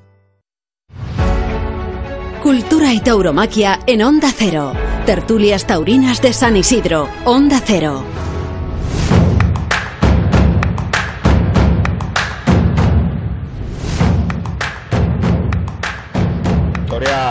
Rocaré, ya lo hemos visto, pero Rocaré no torea solo. Y además torea acompañado de dos matadores que conocen mucho lo que es el triunfo de Madrid, lo que es la Puerta Grande. También lo que conocen es la cornada, el fracaso y hoy esperamos que el éxito. ¿No es así, Javier? Pues sí, señor, pues es así. A cualquiera te quita la razón, además te pones así de serio. Bueno, tarde de expectación la de hoy. Y además abre la terna el Cid campeador del toreo, el salteño Manuel Jesús, con nombre de culebrón, y que tras más de 20 años se despide de las ventas. La zurda más pura otrora del toreo. En dos décadas, pocos maestros pueden presumir de abrir cuatro veces la puerta del príncipe y dos veces a hombros la puerta grande de las ventas. Gracioso fue el nombre de su primer toro en Madrid. Siempre se le recordará su idilio con los eh, vitorinos y sus salidas de tono al comparar a los estados con las mujeres. Muy feo. Me sorprende que a Bascal eh, no le haya incluido a las europeas por vos. Su brindis de hoy podía ser por España o algo parecido. Turno para el segundo de la terna. Un alumno de la escuela madrileña, López Simón, 28 años, gato. El año 2015 derriba la puerta grande de las ventas, no una, sino dos veces, pero donde da todo un concierto de toreo es en Aranjuez. En una sola tarde corta seis orejas y un rabo. En el 2016 lo torea absolutamente todo, hasta en Zamora el 29 de junio en San Pedro. Hasta en Zamora, ¿no? Tu Hasta. Zamora, sí señor. Curioso, el CID estuvo en su alternativa en las ventas. Prefiere que le sirven a la indiferencia. Admirador de Manolete dice tener una ganadería de perros, le encantan. De familia no taurina, le gustaría y le gustaba ir al cine y al fútbol con su padre. Su lema, quien no sufre en la vida. ¿De qué equipo es? Amigo no triunfa. Simón. Pues de qué equipo va a ser. Pues grabado, Rubén. Oleti. Ya estamos. Eso. Estuvo hasta en la boda de Coque, Sí, lo sé yo. sí. ¿El menú te lo sabes? El de la boda de Coque no, pero si quieres repetimos el de aquí, el del restaurante Sandor Sí, del Hotel de Santo Domingo. que es una auténtica Al- maravilla. al que estamos con- convocados permanentemente. Eso es. Hemos Y mira- llegado a venir sin programa, ¿sabes? Anda, que no sabes Somos los de la tertulia y hemos a decir, oiga, pero me parece un abuso, ¿no? Y mira, y de triunfos, y de triunfos, eh, el tercero del luminoso y del cartel en el día de hoy. Andrés Roca, le conocen, le conocen como el rey del toreo. Los datos, amigos, son apabullantes. Tomen nota, 2018, lidió 54 corridas, el angelito cortó 90 orejas y dos rabos. Líder del escalafón, estudió en el colegio, esto es muy importante, en la Inmaculada Corazón y en los Marianistas de Lima, se le nota. Ser torero es una filosofía de vida, reconoce que el miedo se siente, el toro es adrenalina. La gran esperanza de la fiesta cuenta con 100.000 seguidores en Instagram. Le pone cachondo, por no decir berraco, que se cuelgue hoy el cartel de no hay billetes en las ventas. Lo ha dicho él, ¿eh? no me lo estoy inventando. Su inspiración y su gesto rockero de los cuernos vienen de esa película británica rock and roll de... Guy Ritchie. Exactamente. Muy bien. Y hoy, si no sale por la puerta grande, habrá lío. Y yo mañana le criticaré. por, por favor, ¿eh? No, no, no, no, vamos a ver. Este señor tiene tres tardes. Díselo a Juan, que es el que ha sacado la entrada eh, específicamente. Las tardes de los... Y me decía antes Miguel Ángel, "Sí, Borrascas, te estás pasando. Las tres tardes le quiero ver las tres veces a uno. Hay un tipo de aficionado que... Bueno, bueno, bueno. No, no, no. A ver. Román hace la defensa corporativa, ¿no? Claro, A ver, pero no, no, él yo quiero acompañándole él un día, escoltándole a Román. Pero Román cortando cuatro orejas y dos rabos. Por lo menos. Y, por lo menos, y después el chico este, el peruano. Es verdad que el cartel de hoy pone o pone a un torero en plenitud junto a dos matadores en situación Sí. de- delicada. Sí. El Cindo está en su mejor temporada, se despide de, de Madrid, estas últimas ferias de San Isidro. Recordemos que López Simón ha abierto cuatro veces la puerta grande, tres el mismo año y, y una en 2016. Y que, y que tienen buenas razones para tener confianza en la corrida de, de iba a decir de Juan Pedro Domecq, que en realidad viene con el hierro de Parade, pero es exactamente lo mismo si no me equivoco, Juan, de verdad. Exactamente lo mismo y además estamos, eh, Rubén, hablando de un encaste madre de ganaderías. Parladé, que es una ganadería brava portuguesa, porque sus toros pastan en la finca de Lo Álvaro, en la provincia de Sevilla, donde los Juan Pedro, donde los Pero Pedro Domecq. pastan en Sevilla y son portugueses. Sí, ahora te lo A explico. ahora te lo explico. ahora te lo explico. ¿Por qué pastan allí siendo una ganadería diferente a los Juan Pedro? Bueno, pues el propio ganadero, Juan Pedro Domecq Morales, lo explica diciendo que el centro de manejo de una ganadería de toros de lidia es bastante complejo. La alimentación, el ejercicio determinado de una finca determinada en un espacio y sobre todo el tenerlos todos juntos que es mucho más sencillo. Y yo añado, y el tener un padre que tiene una ganadería madre, que es esta, pues te ayuda, te ayuda bastante, ¿no? El resto de la ganadería está en Portugal, en Portugal, en, en Lagoa, en la localidad de La Granja, muy cerca de la frontera española. A lo Álvaro solo se lleva la camada de toros de cada año. Y el toro de Parladé, como define su propio ganadero, es un toro de espectáculo, de los que se mueven. Toro pequeño, cuesta abajo, con cuello, toro armónico, de pitones y de hechuras. Un toro bastante diferente a los que vimos a los que vimos ayer del Pilar. Su antigüedad es de 23 de mayo del año 1913 y el color de la divisa amarillo. Y su historia se remonta cuando Eduardo Ibarra adquirió en 1884 la mitad Te lo, de la- iba, te lo iba a haber dicho. Eh, 1884. Eso es. 1884, la mitad de la ganadería de Dolores Monge, viuda de Murube. En 1904 se deshizo Eduardo Ibarra de la vacada vendiendo una de las partes a Fernando Parladé, yendo la otra al conde de Santa Coloma. Pasó luego por Domingo Ortega, un año solo, y más tarde, en el año 1986 ya, fue adquirida por Domingo Hernández, que pasó las reses de esta ganadería a la que anunciaba Garci Grande y que sigue anunciando Garci Grande, vendiendo posteriormente Domingo Ortega el hierro exclusivamente a Fernando Domecq Morenés, que la forma con reses del hierro de Juan Pedro Domecq, buscando que fueran animales sin cruce veragüeño, por lo que puede decirse que sigue siendo de pura vista hermosa parladé. De la Eso casta- te iba a decir. De la casta vista hermosa no, no, parladé. no, no escuchaba lo de Vista Hermosa, estaba preocupado. Hoy en día, hoy en día, Miguel Ángel, los propietarios de la ganadería son Juan Pedro, Teresa e Isabel Domecq Morenés, hijos de María Teresa Morenés y de Juan Pedro Domecq. A los ganaderos hay dos toros, dos, que no se les olvida en la vida. Vinazo y Aduanero. Y curiosamente fueron dos hermanos que se lidiaron el mismo día, una misma tarde de abril del año 2006, cortando cuatro orejas y saliendo por la puerta del príncipe el mismo diestro que mató a los dos, que fue Salvador Cortés. Vinazo Lillera. Sí, Román, te ha ido bien a ti esa ganadería, ¿verdad? Eh, sí, la verdad que. Bueno, yo el año pasado, por ejemplo, la maté en Madrid y. mm, Y no terminó. Bueno, hubo un toro que fue, que fue extraordinario, pero le tocó a, a Luis David Adame. Ombú. Ombu, sí, Ombu. El jabonero. Sí, sí, sí. Y. Y luego, pues, por ejemplo. Que lo rechazaron en Valencia, ¿sabes? De, Claro, de sí, tu tierra. no sabía, no sabía. Bueno, suele pasar, ¿eh? Muchas veces, o sea... eh, en Sevilla, el toro de García Grande que indultaron, eh, Sí. también lo rechazaron en Valencia, o sea que... Sí. Y, y luego, bueno, pues eh, en Valencia, por ejemplo, salí a hombros de novieros con una Con- novia con una De. Sí, de Parladé. sí. Y, y ¿Te bueno, gustan? Sí, hombre, eh, la creme de la creme.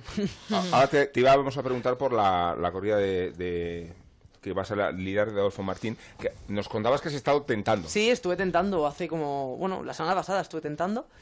Y, y bueno, pues no pude ver la corrida, pero ya te digo, eh, con las vacas eh, tuve muy buenas sensaciones. Ahora el tema es que, pues que se lo haga el toro, todo lo que le hice.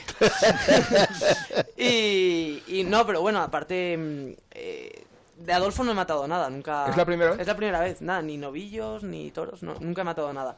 De Victorino sí, Victorino sí que toreé. En Almería, por ejemplo, cuajé un toro de Victorino muy bien. Eh, luego la maté en Logroño, que no tuve tanta suerte. Pero bueno, Victorino sí que conozco más la ganadería porque, bueno, pues he tentado, sobre todo que he tentado bastante ahí, ¿no? Pero vamos, eh, Adolfo fue la semana pasada la primera vez que estuve. Bueno, Adolfo ha hecho un toro muy bueno el año Era a pasado. Pepe Moral, A. Pepe Moral. Eh, Fue de los más premiados de, de Sí. toda la Isedra, un toro de mucha raza, mucha bravura, Sí, también mucha clase. La verdad es que no lo he visto, pero vamos. eh. Para que luego digan que los Serrada no se premian, ni, se- ni, ni Sí, envisten, eh, Rubén. Y salió una corrida bastante pareja, bastante Sí, sí, sí. No, sí, ya te digo, eh, tiene, to- o sea, tiene cosas muy buenas. O sea, te puede romper un toro perfectamente muy bueno. Yo siempre lo digo que a mí, o sea, de Adolfo, por entre comillas, me vale como eh, dos toros, ¿no? O sea, hay como tres, digo yo, que a lo mejor no es así, o nadie lo sabrá. Eh, eh, está el toro bueno, que oye, pues que lo puedes Sí. torear bien. El malo, pues que al final la gente ve que es malo. Luego hay un tipo de toro que es el, El soso. Que, no, hay uno que, que es muy soso, que no dice nada. Ese es peor, el que no Que transmite nada. ese no- que es que hagas lo que le hagas, no. Pues, ese- pues prefiero que me salga uno malo que, oye, por lo menos te pones y, y la gente lo ve, ¿no? Pero vamos, que luego pues será al revés. Pero, pero- Te voy a preguntar, perdona, Elena. Sí. Román, que cómo, se, cómo se prepara un torero eh, mental y físicamente, pues eso, para la que será su primera corrida de, de este hierro. Obviamente la de Victorino la has matado, Hmm. pues, son Sí. muy parecidos las, las reacciones y demás, pero ¿cómo, ¿cómo te enfrentas ese 30 de mayo? Bueno, a ver, al final un poco la preparación es la de, la de siempre. Sí que es verdad que, por ejemplo, el chip cambia un poco. Eso. Em, o sea, hasta ahora, hasta el otro día que editoré el viernes, pues un poco pues, me hacía eh, toros de salón un poco normales. Pero ahora sí que estoy un poco cambiando, a ver, pues de tocar menos, eh, torear más con los vuelos. O sea, un poco... eh, Veo muchos vídeos de... Estoy prácticamente viendo solo vídeos de Adolfo ¿Ah, sí? Sí, sí. ¿Sí? Sí, bueno, pues para ver... Al final son toros que son muy distintos, ¿no? Es que no... Son embestidas muy distintas. Sí. O, oye, hay toros, por ejemplo, en, no sé, en el toro de Domecq o tal, que, que sí que requiere más toque, cosa que, pues el toro de, de Alba Serrada, pues es más de, de vuelos, eh, la muleta, con, más con toda la muleta, quizás eh, no hay que adelantarse a tanto, un poquito más, ¿sabes? O sea, tiene como ciertas cosas que, pues que los otros toros, a ver, que tal vez lo puedes hacer, pero eh, son otros matices, ¿no? El chip cambia un poco, sí que es verdad que... mm, a ver, que luego sale un toro y cada toro tiene sus complicaciones, pero, pero sí que la forma de entrenar...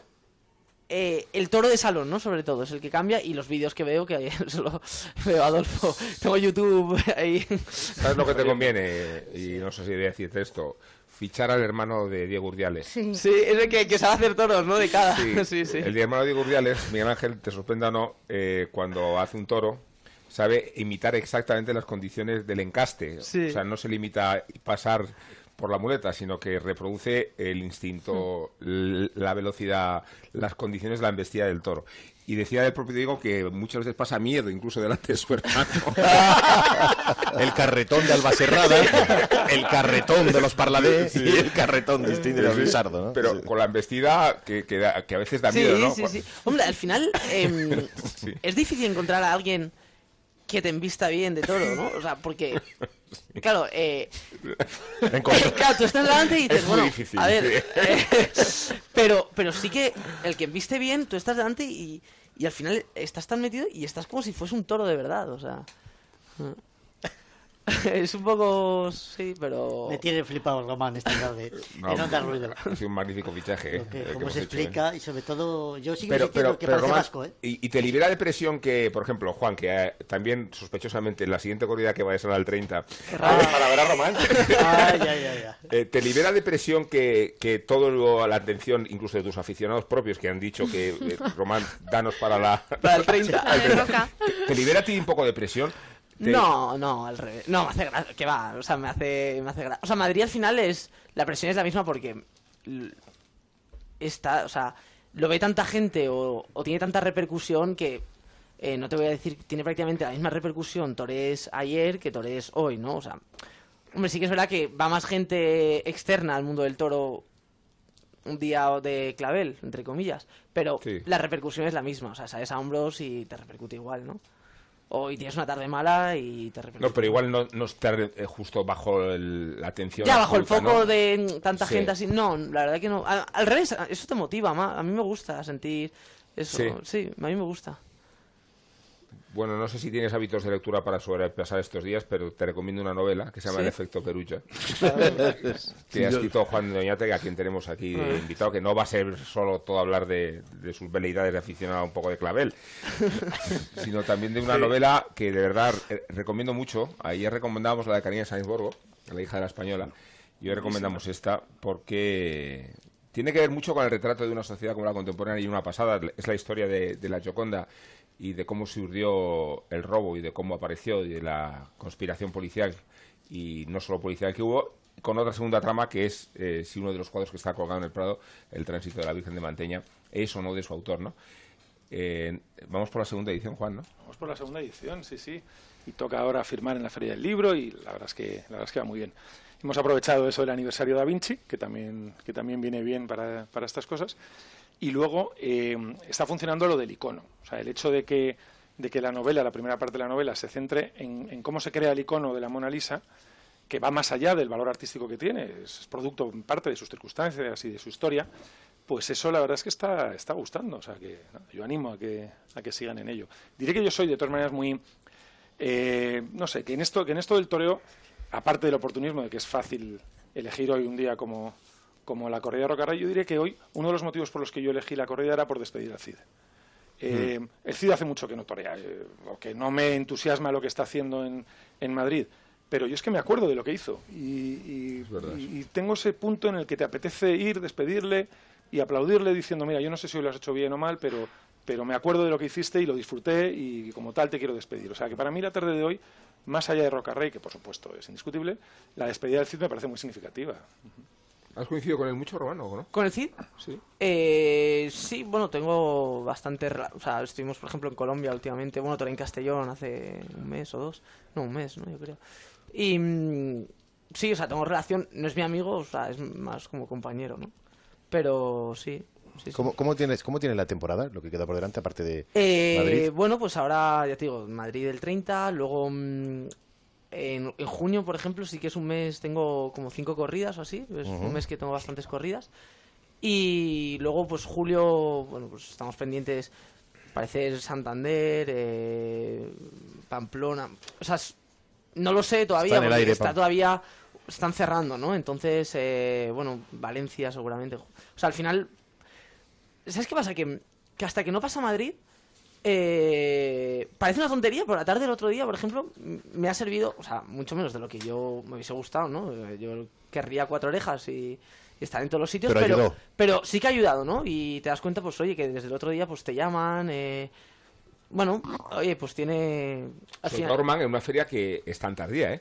Porque muchas ferias Claro. esperaban a Madrid, a no Claro. ser que Sevilla y Madrid hayan ido tan tarde en el Eso calendario, es. ¿no? Sí, sí, sí, sí. em, yo, yo, por ejemplo, una cosa que yo... Bueno, a mí me apodera... mm, eh, Nautal, o sea, Sí, la, la otra empresa. parte, la empresa. Sí. Y una cosa que, que sí que hablé con ellos es que yo quería ir a principio de feria, un poco por, pues Sí. por el hecho ese de que, em, pues a principio de feria faltan todavía muchas ferias por hacer, eh, te ayuda más, ¿no? A, a que si es a, a final, a final de feria. Bueno, las 4 y 21. Eh, Juan va a los toros. Miguel Ángel también, ¿vas a los toros o no? Hoy no. No, no puedo ir hoy. ¿Cuándo te personas en la feria de San Pues Isidro? yo, mm, me- tú me has dicho que tengo que ir el 4 y el Sí, 7. el 4 vamos a ir a ver a Tomás Campos. Vale. Que es un torero que Y- seguimos de antiguo. Elena sonríe porque también es muy partidaria. Yo estaba vamos a ver a detrás. Urdiales también el 7 y a Ginés Marín. Y Torea Ferrera por delante o no, porque esta es una de las dudas que tiene la feria de San Isidro que se irá desvelando en las próximas jornadas si Ferrera o no está en condiciones de cumplir sus tres paseillos en, luego en quiero las ir. ¿Qué más tienes? Quiero ir el, el 16. El eh, 16. El 15 y el 16. El de 15 junio. torea Roca Rey, ¿no? Sospechosamente, ¿no? Sí, sí. Y el 16 no, Pablo pero es que Aguado, no, ¿no? no le- es que si no voy el 15 ya no le veo. Porque es la última y eh, entre medias no he podido verlo ningún otro día. No dejes de- no, a- apúntate también, porque ayer hizo medio de empresario aquí Rubén. Sí, a ver. Y, y-. Tenemos, tenemos una pequeña taquilla incluso con entradas. ¿eh? Sí. Para los toros sombra, ¿no? Y apuntó, ¿Qué me apuntó la tarde de Alcurrucén. A Currucén, ¿Qué sí. cuándo es? A- Apuntó la tarde de Alcurrucén porque Está... eh, puede haber también una sustitución importante. Sí, apuntamos a esta de Ginés Marín y, Y Gurdiales. y Gurdiales con la corrida de la Crucen, a ver si ahí se queda una vacante, ¿no? ¿Pero cuándo La es puede eso? coger también Román en el caso de 7 que no de vaya bien el día junio. 30. 7 de Ah, junio. Claro, lo que me ha dicho. Sí, 4 y es 7 lo de que- Lo junio. que me ha dicho Rubén, el 4 y el 7. El 4 por Tomás Campos, ¿eh? Sí, sí, sí. Lo, sí, lo he apuntado de manera indeleble. Sí. 4 y 7. Y luego 16. 15 y 16. sí. ¿Cuánto tardes has hecho, no? Sí, sí, sí. Vas bien y colocado el, la ¿eh? otro día, que gracias a ti también pudo ir. Sí, eso ya lo has agradecido públicamente, empiezo a sentir un poco de embarazo. Pero como vamos hoy a los toros, queremos saber qué tiempo hace. Y como tenemos de la borrasca aquí, Pues con una precisión que nada tiene que ver con los errores que comete Juan de cada vez que hace un pronóstico de un No, toro. no, no. No. se volvió a los toros todos son buenos. Todos los toros son Pero- Ayer no me equivoco. Ayer dije otra vez el quinto. Dices el quinto, ¿no? Y el quinto. No, no, no. es que coincide. Tú, lo- tú los, tú los miras, no, funcionó el octavo con el segundo sobrero. No, eso fue, eso fue en la de Valdefresno. Qué barbaridad. Eso fue en la de Valdefresno. Tío, de que si te lo echan para atrás, eso ya no es mi problema. Ay, no, no hacemos carrera de él. y Mira ¿Qué- que le, le damos ¿Qué, oportunidades. qué- qué va a el hacer? tiempo. El tiempo de dinos. Eh, corbatas fuera, Bien. manga corta obligatoria Bien. y después algo muy importante. Román tiene sus trucos y ve sus vídeos para saber cómo tiene que meter la manita, etcétera, etcétera. Y yo lo veo con el viento tan importante para los toreros. A ver. Mira, viento del suroeste que va a hacer que las temperaturas se pongan de en campanillas. Casi 30 grados vamos a tener a las 7 punto de la tarde con 8 kilómetros por hora, que no es excesivo viento. Bien. Hoy y mañana bastante calor. eh, tendremos en dos jornadas de, de sofoco, aunque esperemos que de buen espectáculo en el, en el ruedo. Y tengo una broche para Uno Román. de eh, Román, te voy a contar. eh, Sí. Bueno, yo trabajo con Carlos Alsina por las mañanas, Lo que se, inventa, se inventan los santos. El santoral es completamente ficticio Sí. y Borrascas se inventan los refranes. refranes, Ah, sí. vale. Todos Sí. gozan de una gran tradición porque vienen casi todos de Castilla, pero, Sí, pero, no está este- acreditado no, no, ninguno. Este no me lo voy a inventar. Este puedo prometer y prometo, como diría el gran presidente, que existe. Y, y además debes de utilizarlo. Mira, antes de torear, por las dudas, amigo, siempre, siempre debes rezar. Muchas gracias. Bueno. ¿Te ha gustado? No, la verdad No, es que no. Tampoco me ha convencido que, No, ya lo sé, que tú Juan, no- a Juan de Oñate, que lo hemos traído para hablar de su libro, se le dé la oportunidad de hablar del libro y haya renunciado, ¿no? Porque Ah, yo lo hago por ti, porque tu tertulia sé que lo que quieres es que hablemos de toros. No, pero- Vamos a ver, yo he conseguido hacerte del Atlético, lo de los rezos, Pregunta- en este año no cae. Román, ¿tú rezas? Eh, la verdad que no, pero... No, las ya, ya, pero te haré caso, te haré caso. No rezas. ¿Tienes alguna superstición? No, no, trato de no tener Pero antes el amarillo, los, los taurinos re- Lo del re- amarillo. recelaban del amarillo, Ya, al sí, contrario que los independentistas. Eh, No, no, yo, no. vamos, yo tenía alguna vamos, ese tío mío que era Livinio Strick. Livinio Strick, el padre de San Isidro. Tenía prohibido ir con ninguna prenda de No, amarillo. y lo sigue estando. Es verdad que hay contradicciones porque la A ver, vuelta yo por ejemplo, capote, ¿no? pues no voy de amarillo a los toros, Vale. pero por respeto, o sea, por... Eso es. Eso me pasa a mí. Oye, no sé si va a haber corrida. Que ¿eh? está muy de Sí. moda el amarillo. Porque os habéis eh, saltado un dato muy importante que ha dado Juan de el hierro de amarillo. Sí, la Es divisa, amarillo. la divisa por es eso. amarilla, Bueno, pero... A ver qué dice el fiscal, que a Es- lo mejor es- los echa para atrás. a todos. Es mucho la divisa. cuidado. Si hubieras pillado esta tarde, ¿eh? con 30 grados y sin nada de viento, el otro día. ¿eh? Pues mira, estaba viendo ahora el viento para, para el jueves. a ver Ah, para el jueves. ahí. De la que viene. De la que viene. No, no, la aciertan, ¿eh? Con tanta precisión. No, No, no, lo lo acierta el, el borrasca. el El, borrasca siempre. el borrasca es quien acierta. Vamos a ver. Pero si te vas a un hotel como el que te has ido tan lejos de la plaza, en el sentido... Está- no, no, está muy cerca. No, pero muy expuesto al viento. Sí. No mides en realidad el viento que hace, ¿no? Porque te asomas a la ventana, ves en el hotel Claro, ahí la ves ahí M30 todos los árboles cómo se mueven y demás. Es que además estaba en el Puerto de América, que es un hotel precioso, es el hotel conocido de los colorines. Nada que ver con el hotel Con la Santo sa- Domingo no, de la Soloja, no, que es un hotel no, extraordinario. desde Es luego. No, maravilloso. Te estoy diciendo... Y el problema que tuvo ese día es que tuvo Pero, encima y- qué alerta amarilla. ¿no? ¿Qué restaurante? Bueno, restaurante. Lo, lo del conejo de hoy, vamos, ha sido ha sido espectacular. Para hacer una novela. Creo que Oñate eh, A- de, la ver si- mona- a- de, de a- la risa de la mona va a pasar a- al conejo de la Lolis. A ver, a ver, a ver si a ti te responde la pregunta. A ver si. Pregúntale qué es el efecto perucha, que es el título de la novela. A ver Venga, si te, ¿qué explica lo que es. Yo creo que ya se puede decir. Está empeñado Rubén en que desvelemos el misterio de la novela. Algo no va a comprar nadie. Si ya se sabe hasta el desenlace de Juego de Tronos, Juan, es lo único. A no ser que lo rehagan, ¿no? Como bien que piden tantas es- firmas. No, de lo que de lo que trata al final la novela es un poco de, de lo que hay detrás del mundo del arte, del, del mercado de las falsificaciones y, y demás, y de cómo muchas veces no es tan importante eh, cuando se produce, o sea, cuando tú quieres vender una obra falsa, lo que tratas es de convencer a los demás de que la auténtica no está. No importa que esté o no esté, lo importante es que les hayas convencido de que, de que la que está colgada en un sitio no es, no es la, la auténtica. Pues de eso va la novela y no puedo seguir, Rubén, que tú quieres que los... Bueno, habla- la novela habla de que nada es lo que parece. Eso es. Y, y desde luego en la tauromaquia eso no es posible, Román. En la tauromaquia Todo es de verdad. todo es de verdad, ¿ves, no? Totalmente. Eso decía Juan Belmonte respecto a los actores que se morían todas las tardes en, en- en el teatro. Les decía, en los toros se muere de verdad, ¿no? Y muchas gracias, Román. A vosotros. Mucha suerte, estaremos contigo. Es que hay aficionados, por ejemplo, con José Tomás esto pasaba, que era una vergüenza, que se iban de la, de la, del tendido cuando ya no toreaban José Tomás. Yo ¿no? lo bueno que voy por delante, entonces.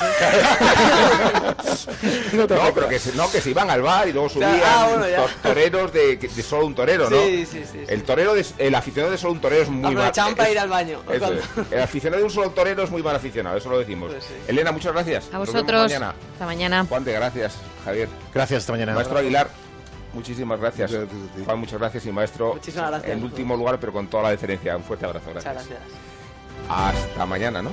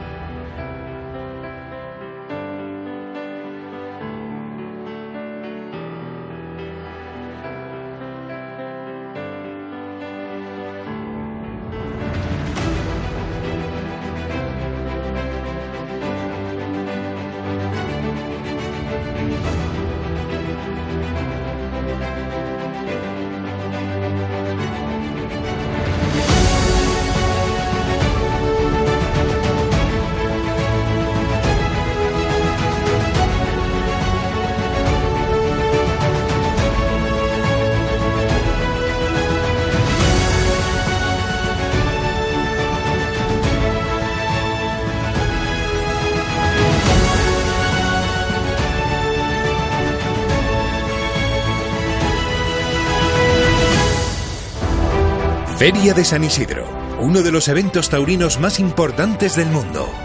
Vívelo con las tertulias taurinas de Onda Ruedo. Cultura y tauromaquia con toda la actualidad de lo que ocurre en las ventas. Con Rubén Amón, Juan de Dios Colmenero, Elena Salamanca y Javier Hernández. En Onda Cero, en el 954 de la Onda Media, todos los martes, miércoles y jueves a partir de las 3 de la tarde. Síguelo también a través de la app o en ondacero.es.